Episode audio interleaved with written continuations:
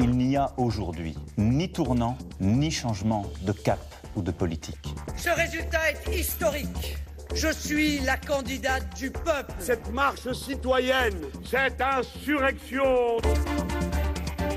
Philippe Le Caplin. Le décryptage de la vie politique en France est maintenant sur RFI et c'est avec vous Benjamin Morel. Bonsoir. Bonsoir. Vous êtes politologue, maître de conférences en droit public à l'Université Paris 2 Panthéon-Assas et je signale votre dernier ouvrage, La France en miettes, régionalisme, l'autre séparatisme aux éditions du CERF. Alors peut-être que demain, à cette même heure, Paris sera assiégé assiégé par des centaines de tracteurs et d'engins agricoles. C'est en tout cas la menace des paysans qui ne se satisfont pas des annonces et des promesses faites par le Premier ministre pour leur venir en aide après une dizaine de jours de contestation. Pourtant, ce matin, Gabriel Tal est retourné au contact d'agriculteurs. C'était en Indre-et-Loire. Déplacement impromptu à deux jours du grand oral à l'Assemblée nationale, puisque le Premier ministre doit-il prononcer son discours de politique générale. Il a rencontré cette agricultrice avant de lui répondre. Sachez que si vous n'étiez pas venu, je pense que le département était à feu et à sang euh, dans la matinée, que vous auriez été très bien accueillis. Effectivement, il y a eu un débat sur le fait que je vienne euh, ce matin, parce que une partie de mon équipe me disait euh, Tu as ta déclaration de politique générale mardi, il faut que tu restes dans ton bureau à la travailler, etc. Et moi, je leur ai dit Non, je veux aller sur le terrain, même si c'est difficile, même si je me fais engueuler. Le Premier ministre qui ne trouve pas grâce aux yeux de l'écologiste Yannick Jadot. Il a quand même, encore une fois, brassé beaucoup de vent. Je pense que les agriculteurs qui l'ont regardé euh, doivent être un peu sidérés qu'il n'y ait aucune mesure sur le revenu. C'est ça la demande. Gabriel Attal a reconnu ce matin n'avoir pas répondu à tout le mal-être euh, de nos agriculteurs, mais s'est dit résolu à avancer vite. Il est question de mesures qui ne sont pas du seul ressort de la France. Écoutez-le. C'est pas euh, moi, Premier ministre de la France, qui peut annoncer pour l'Union européenne qu'on va bouger sur les jachères. Ce que je peux vous dire, c'est que on est en train d'emmener une coalition de pays autour de nous pour faire bouger la Commission européenne. Mais justement, euh, euh, Emmanuel Morel, sur ce cadre européen, est-ce que Gabriel Attal a, raison? Euh, Je vous ai appelé Gabriel. C'est pas grave. Benjamin Morel. Gabriel Attal, est-ce qu'il a raison de se défausser sur l'Europe? Alors, il a raison, oui et non. C'est-à-dire qu'évidemment, il peut y avoir des leviers au niveau français. Il faut voir que l'agriculture française souffre ces dernières années. On est passé derrière l'Allemagne en 2014, alors qu'on était le poumon, le poumon vert de l'Europe. Donc, il y a malgré tout une problématique franco-française. Et vous avez vu qu'il y avait, vous avez d'ailleurs évoqué un certain nombre de troubles en Belgique, des troubles en Allemagne, en Pologne. Il y a un problème plus large au niveau européen et qui touche au moins trois grands éléments. Le premier élément, c'est le Green Deal. Le Green Deal, ça a été le point, je dirais, de synthèse de la, coalition autour d'Ursula von der Leyen lors de cette première législature durant laquelle elle a été à la tête de la Commission. Arriver à revenir dessus aujourd'hui est compliqué. Et là, évidemment, pour Gabriel Attal, mais également pour d'autres gouvernements européens, il y a un jeu qui se joue à Bruxelles. Ensuite, il y a la question du libre-échange évidemment avec le traité concernant le Mercosur, mais avant même hein, le Chili et euh, évidemment la Nouvelle-Zélande. Là aussi, eh bien, on a des jeux aujourd'hui au niveau européen qui sont assez compliqués à mener pour le gouvernement parce que même s'il dit qu'il veut stopper l'accord sur le Mercosur, on a quand même une phase de, de négociation très avancée. Et ensuite, et c'est le plus dur, il y a la concurrence inter-européenne, il y a la concurrence avec les euh, fraises belges, avec les oranges espagnoles, etc. Et là, on touche les bases du marché commun. Et pour un gouvernement, eh il est très très difficile de partir sur, sur cette base de négociation. Les agriculteurs disent clause de sauvegarde, mais il n'y a pas d'état d'urgence qui ferait qu'on pourrait l'activer en soi. Et donc, ça laisse des marges de manœuvre très limitées. Cela dit, on voit que le mouvement, la grogne agricole, n'est pas que française. Euh, tout à l'heure, j'en parlais dans le journal, il y a des manifestations en Belgique, il y a aussi en, en Allemagne. Est-ce qu'il peut y avoir une convergence de ces différents agriculteurs pour peser sur, sur l'Europe Alors, il peut y avoir en effet une convergence. Et cette convergence, c'est ce qui fait peur aujourd'hui quelque peu à la Commission européenne. Parce que la Commission européenne, encore une fois, repose sur une coalition au sein du Parlement européen qui implique évidemment les écologistes, mais qui au-delà, eh bien, euh, s'est synthétisé sur l'idée d'une transition écologique qui passerait par un certain nombre de textes. Revenir aujourd'hui là-dessus, principal bilan, je dirais, élément central du bilan de Van der Leyen à la veille d'une élection européenne, c'est évidemment expliquer que tout ce que vous avez fait pendant cinq ans, en tout cas ce qui marque votre singularité par rapport aux commissions précédentes, eh bien tout ça est à défaire, est à détricoter et est un échec.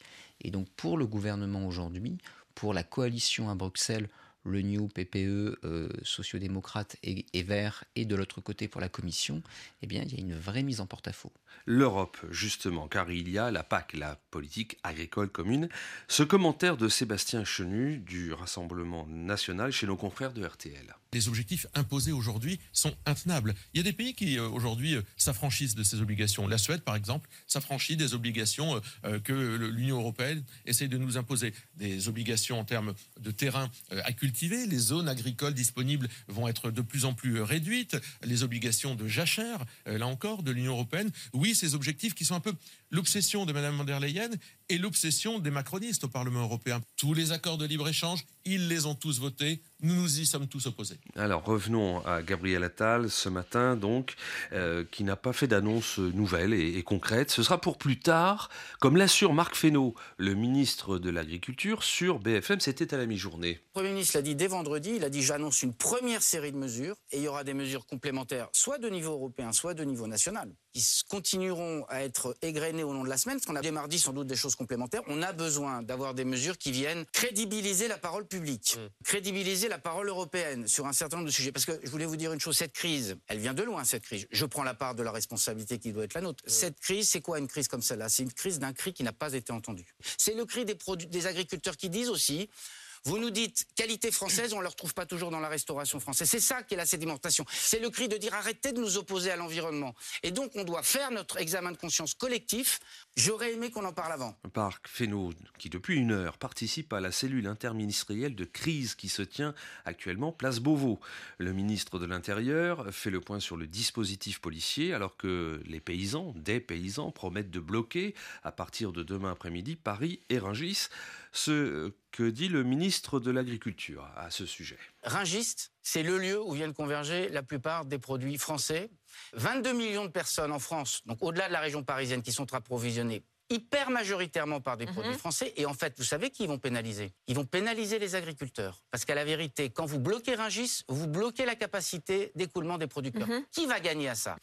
J'ai été à plusieurs reprises à Ringis, et à Ringis, c'est des gens qui travaillent très tôt, Attention à ne pas faire de Ringis le bouc émissaire Ringis aux portes de Paris.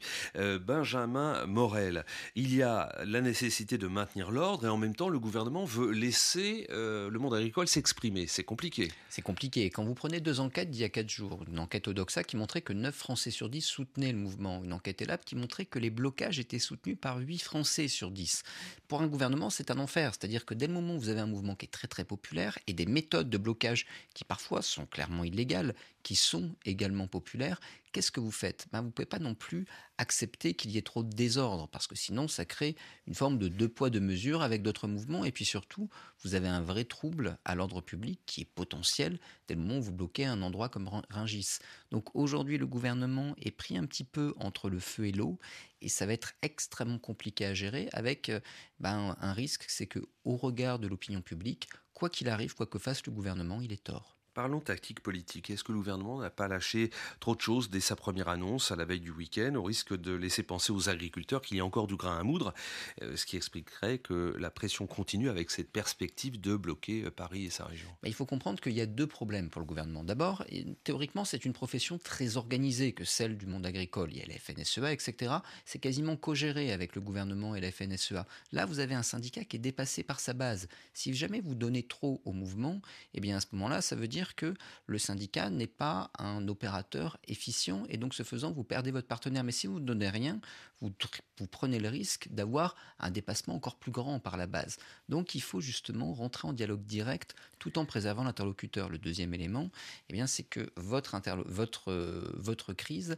elle, euh, je dirais, elle est en télescopage avec le discours de politique générale première euh, tentative du gouvernement, essayer de débrancher la crise avant ce discours de politique Et générale. Donc. Hein. Et donc c'est après-demain. Tentative ratée. Et donc aujourd'hui, il faut au contraire garder du grain à moudre pour le discours de politique générale en espérant que ce soit un peu l'acmé de la crise et qu'ensuite les choses se calment. On verra bien. Autre chose, ça fait deux fois que le Premier ministre va au contact du monde paysan, donc euh, c'était aussi ce matin. Est-ce que c'est sa place? Est-ce qu'il ne prend pas le risque de focaliser le mécontentement? Est-ce qu'il n'aurait pas été plus judicieux de laisser ses ministres de l'Agriculture et de la Transition écologiste monter au créneau? Le problème, entre guillemets, c'est que quand vous avez des ministres qui incarnent peu au regard de l'opinion, et quand vous voulez donner le sentiment que la crise est prise au sérieux, vous devez y aller directement. Et évidemment, et beaucoup d'agriculteurs attendaient plutôt Emmanuel Macron. La non-présence d'Emmanuel Macron sur le territoire, le fait que Gabriel Attal eh bien, soit justement aujourd'hui en première ligne, l'obligeait à monter en première ligne. Mais avec une difficulté, c'est pas un dossier qu'il connaît bien. Encore une fois, il n'a pas encore fait son discours de politique générale, donc sa feuille de route, elle n'est pas mise en place. Donc c'est vrai que pour un Premier ministre, c'est se, se, brûler les ailes alors qu'il a à peine sauté du nid.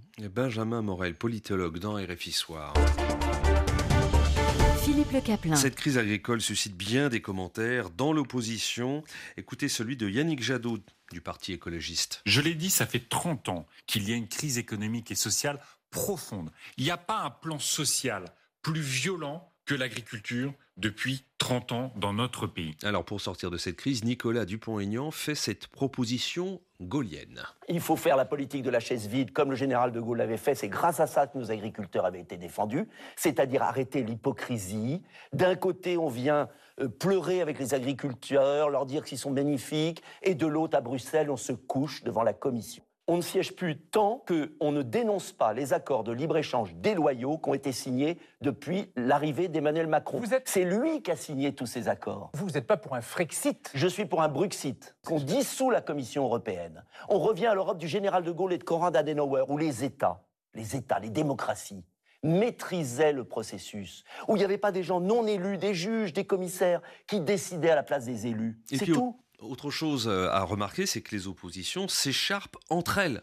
Sébastien Chenu, député RN du Nord, était euh, dans le grand jury RTL ce matin pour s'en prendre aux écologistes. Les écologistes détestent notre agriculture. Ils poussent évidemment au bio, par exemple. Ils poussent à une viande qui ne soit plus la viande animale, mais une viande végétale. Ils poussent en fait à faire en sorte que l'agriculture ne nourrisse plus les Français. Ils ont idéologiquement un problème avec l'agriculture. La réponse de Yannick Jadot sur LCI depuis 30 ans, nous ne sommes pas les ennemis des agriculteurs. les agriculteurs sont les travailleurs de la nature. Mais on ne peut pas s'affranchir de la nature en étant travailleur de la nature. Et puis encore ce que dit Marine Le Pen, la chef de file des députés du Rassemblement national. Tant qu'ils n'admettront pas qu'il faut radicalement modifier la manière dont on envisage les relations commerciales et notamment les accords de libre-échange, alors rien ne changera. Si ce gouvernement euh, n'a pas pris la mesure depuis sept ans de la situation des agriculteurs, je ne vois pas pourquoi il le ferait aujourd'hui. Et encore une fois, il serait nécessaire pour cela qu'il rompe avec une idéologie qui est portée par l'Union européenne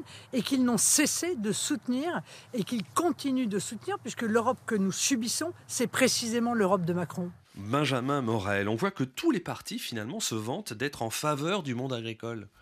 Oui, en effet, tous les partis se vendent parce qu'aujourd'hui c'est un mouvement très très populaire, mais on voit que malgré tout, il y a une opposition qui devient relativement binaire et un peu caricaturale entre d'un côté une écologie qui serait quasiment agriphobe, avec la notion notamment de surtransposition qui n'a pas vraiment de sens du point de vue du droit, et de l'autre côté, eh bien, un monde agricole qui serait défendu contre l'écologie.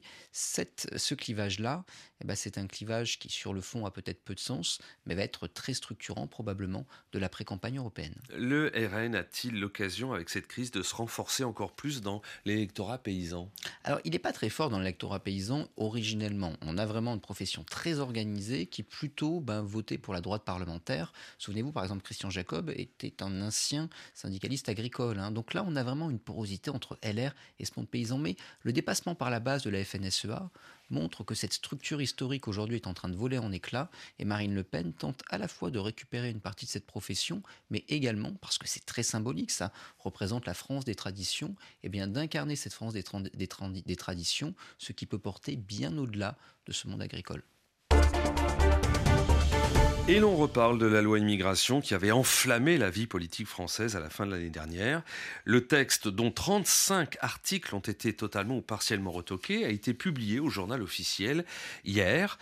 Euh, il faut dire que le Conseil constitutionnel avait expliqué que certains articles auraient dû faire l'objet d'une loi en tant que telle.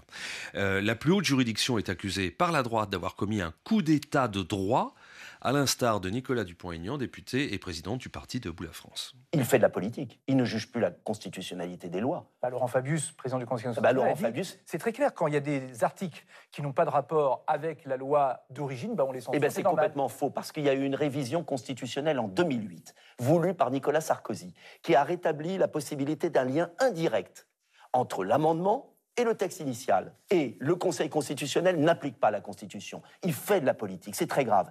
Est-ce que vous trouvez normal que le fait de prendre une photo d'un clandestin et ses empreintes digitales, c'est ce qu'il y avait dans la loi, eh bien le Conseil constitutionnel juge ça contraire à la Constitution. Ça veut dire qu'on désarme la nation et l'État. Ça veut dire qu'on ne pourra plus jamais maîtriser nos flux migratoires. Ça veut dire que le Conseil constitutionnel fait de la politique. Benjamin Morel, vous êtes maître de conférence en droit public, justement, à Panthéon, à Sas.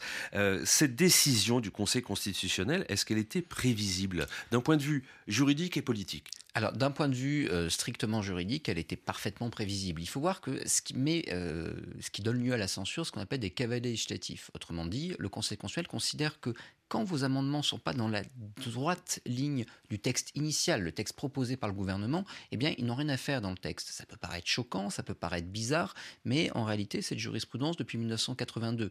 Donc là, les politiques n'ont pas découvert la notion de cavalier législatif à l'occasion de cette affaire et de cette loi. Et le Conseil en a fait une application restrictive, mais elle a toujours été appliquée, elle toujours très restrictive, la jurisprudence du Conseil en la matière. Donc quand la droite a proposé ces amendements, il savait que c'était des cavaliers. De l'autre côté, quand Emmanuel Macron et le gouvernement ont accepté ces amendements, ils savaient également que c'était des cavaliers, on a un jeu très politique. Le gouvernement voulait rapidement aboutir et donc ils ont laissé passer la chose. Quant à la droite, elle voulait introduire ces dispositions pour marquer idéologiquement le texte et pour dire ensuite bah, c'est la faute de Laurent Fabius, c'est la faute des juges, ce qui explique que Laurent Fabius ne soit pas très très content aujourd'hui et fait part de son mécontentement à plusieurs reprises ces dernières semaines parce qu'en réalité, eh bien, ce qu'il a fait, ce que le Conseil a fait, tout le monde savait que ça allait être fait. Euh, sur l'idée de préférence nationale, qui fait partie hein, de, cette loi immigration, est-ce que c'est là une victoire pour le Rassemblement national? Parce que ce n'est plus un épouvantail que de dire cela. C'est plus aujourd'hui un épouvantail, en effet. C'est-à-dire que ces dispositions-là ont été votées par une majorité dominée par une formation centriste. Et donc à partir de là, c'est plus, je dirais, un totem idéologique du Rassemblement national qui tendrait à le cornériser d'un point de vue politique. Par ailleurs, le Conseil, encore une fois, a censuré sur la base des cavaliers législatifs. Ça veut dire qu'il n'a pas examiné au fond. Il n'a pas dit que c'était constitutionnel, la préférence nationale, mais il n'a pas non plus dit que ça ne l'était pas. Il a simplement dit que ça n'a rien à faire dans la loi. Donc demain, on peut avoir une nouvelle loi, et là, on pourrait avoir une nouvelle saisine, et peut-être le Conseil nous dirait-il que c'est inconstitutionnel, mais pour l'instant, je ne peux pas vous dire que la préférence nationale est inconstitutionnelle en tant qu'constitutionnaliste, et je peux vous dire en tant que politiste, eh bien qu'aujourd'hui, c'est quelque chose qui a été adopté par une large majorité au Parlement, ce qui montre que ce n'est plus uniquement une disposition qu'on peut renvoyer au RN. Alors après-demain, vous ferez très attention à ce que dira Gabriel Attal lors de son discours de politique générale dont vous parliez euh, tout à l'heure. Est-ce qu'il faut vraiment en attendre quelque chose compte tenu de ces crises et compte tenu du fait que le parti macroniste n'a toujours pas euh, de majorité à l'Assemblée nationale et d'ailleurs une majorité présidentielle qui est peut-être encore plus fracturée avec euh, la loi sur l'immigration? C'est tout le paradoxe. Hein. La loi sur l'immigration a frappé de manière assez importante l'aile gauche et de l'autre côté, la composition du gouvernement a à la fois introduit une rupture un peu plus grande avec l'aile gauche, puisque les ministres de gauche ont quasiment tous disparu, et de l'autre côté également avec les partenaires de coalition de Renaissance, c'est-à-dire le Modem et Horizon, qui ne se sont pas considérés comme étant bien traités. On a une majorité qui aujourd'hui est relative et qui en plus est divisée, ce qui fait que les capacités à légiférer de Gabriel Attal sont réduites à peau de chagrin. Si vous écoutez la conférence de presse d'Emmanuel Macron il y a quelques semaines, eh bien, il annonce des mesures qui sont essentiellement du domaine réglementaire, voire du domaine de la circulaire. Il s'agit de marquer les esprits, mais pas forcément de marquer la loi. Donc là, on a un gouvernement de campagne en vue des européennes. Le discours politique général devait lancer la campagne sur des thématiques très concernantes, l'éducation, l'écologie. Le problème, c'est qu'avec les pieds pris dans la crise des agriculteurs, eh ça risque surtout d'être un discours de gestion de crise. Et un exercice de style pour un jeune Premier ministre fringant. Exactement, un exercice de style qui est toujours difficile pour un Premier ministre, mais qui là est encore plus difficile parce que très tardif et qui plus est en pleine crise. Merci pour ces analyses et commentaires, euh, Benjamin Morel. Je rappelle le titre de votre dernier livre aux éditions du CERF, La France en miettes, régionalisme, l'autre séparatisme. Merci d'avoir été dans Dimanche Politique sur RFI avec une réalisation de Valentin Vaner.